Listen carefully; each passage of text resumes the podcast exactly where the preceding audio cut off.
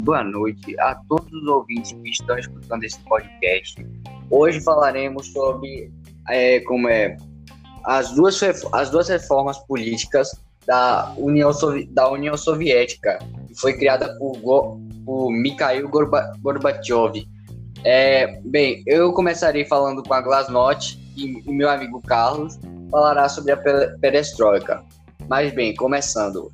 A reforma ligada à, à abertura política é chamada de.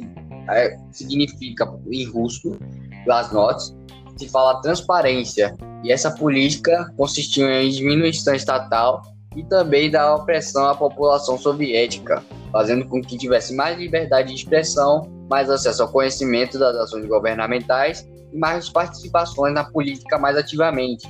Sendo assim, a Glasnost abriria portas à democratização ao governo soviético, dando assim mais, vo mais voz e poder ao povo. Isso dava também indícios de que não, não se teria mais um partido único. Porém, com essa reforma popular no governo, houve pobreza e por conta disso o povo passara por momentos bastante ruins, com várias filas para conseguirem serviços básicos, acesso às tecnologias e bens de consumo. E havia também um atraso social com relação aos outros países, à falta de infraestrutura em diversos setores da sociedade e por não conseguir prestar bons serviços, várias empresas, empresas serão sucateadas. E por isso, essas reformas na política falharam e houve um extermínio na União Soviética. Agora quem vai falar, quem vai falar será o meu amigo Carlos. Uma boa noite, bom dia, boa tarde a todos os ouvintes. Primeiramente, muito obrigado pela tua participação, é um cara aí que sabe de tudo, é um aluno aí excepcional. E vamos lá começar com o governo de Gorbachev. Quais são as características dele? Ele vai tentar solucionar os problemas anteriores dos outros governos, tentar escutar a população, ele vai permitir a manifestação desse povo que não falava, que estava ali sobre o silêncio, portanto que ele vai ganhar um Nobel da Paz por toda essa flexibilização no governo da União Soviética. Como o Luan falou, vamos ter a política da glasnost, mas a minha parte fica com a perestroika.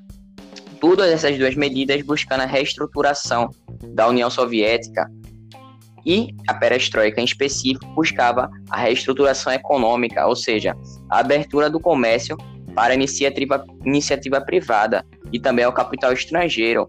Ou seja, o Estado, podemos compreender que o Estado estava falido e precisava de novas empresas e empregos. Mas, porém, contudo, todavia, vamos ter a oposição do Partido Comunista, que vai ver isso com maus olhos, dizendo que Mikhail Gorbachev estava para o lado capitalista. Por quê? Porque haveria uma diminuição de gastos no setor militar, porque a, a União Soviética estava muito é, voltada para essa competitividade com os Estados Unidos no setor militar, ou seja, a corrida armamentista. E vamos perceber nesse período que vai haver uma diminuição, a proposta de diminuição.